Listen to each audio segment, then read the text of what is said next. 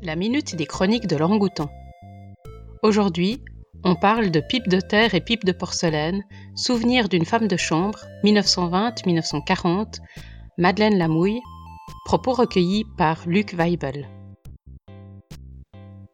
À la fin de sa vie, Madeleine livre un témoignage de ses années de jeunesse.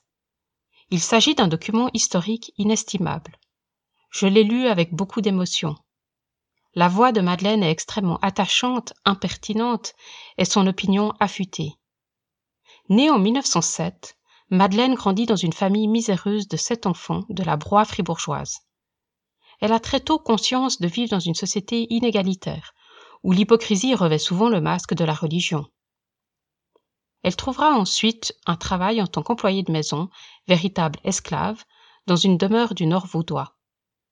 La famille aristocratique vit dans une abondance de biens, mais le salaire des employés n'est versé qu'un mois sur deux et les congés réduits à une demi-journée toutes les deux semaines. Heureusement, la porte de la bibliothèque est grande ouverte, liberté dont Madeleine ne se prive pas. Changement de décor, départ pour Genève. Elle comprend vite, à la mine étonnée de ses nouveaux employeurs, qu'il n'est nul attendu de sa part d'ouvrir la bouche, ne serait-ce que pour un bonjour. Les seules paroles qu'on lui adresse sont des ordres.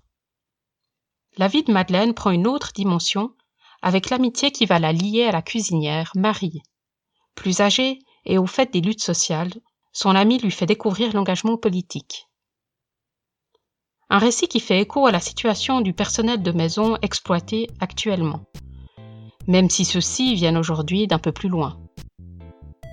Les chroniques de l'orangoutan sont un podcast des bibliothèques de la ville de Lausanne. La chronique d'aujourd'hui vous est proposé par Alice.